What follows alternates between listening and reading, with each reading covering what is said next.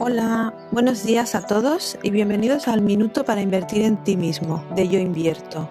Soy la doctora Dafne de la Escuela de Vida Profesional. Hoy os voy a hablar de cómo crear una correcta motivación.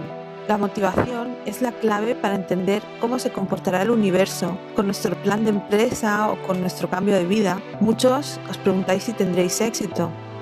Cada una de las decisiones que tomemos con una correcta motivación se transformarán en karma positivo y el karma positivo atraerá acciones positivas.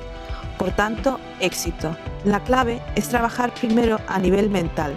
¿Estamos libres de egoísmo? ¿Queremos favorecer con nuestra empresa o nuestra vida profesional al mundo y a los seres con quienes tendremos contacto? Si es así, ya tenemos la correcta motivación, lo que en budismo se conoce como bodhicitta, que podría traducirse por buena intención. Yo os hago una última pregunta. ¿Es sincera esta motivación?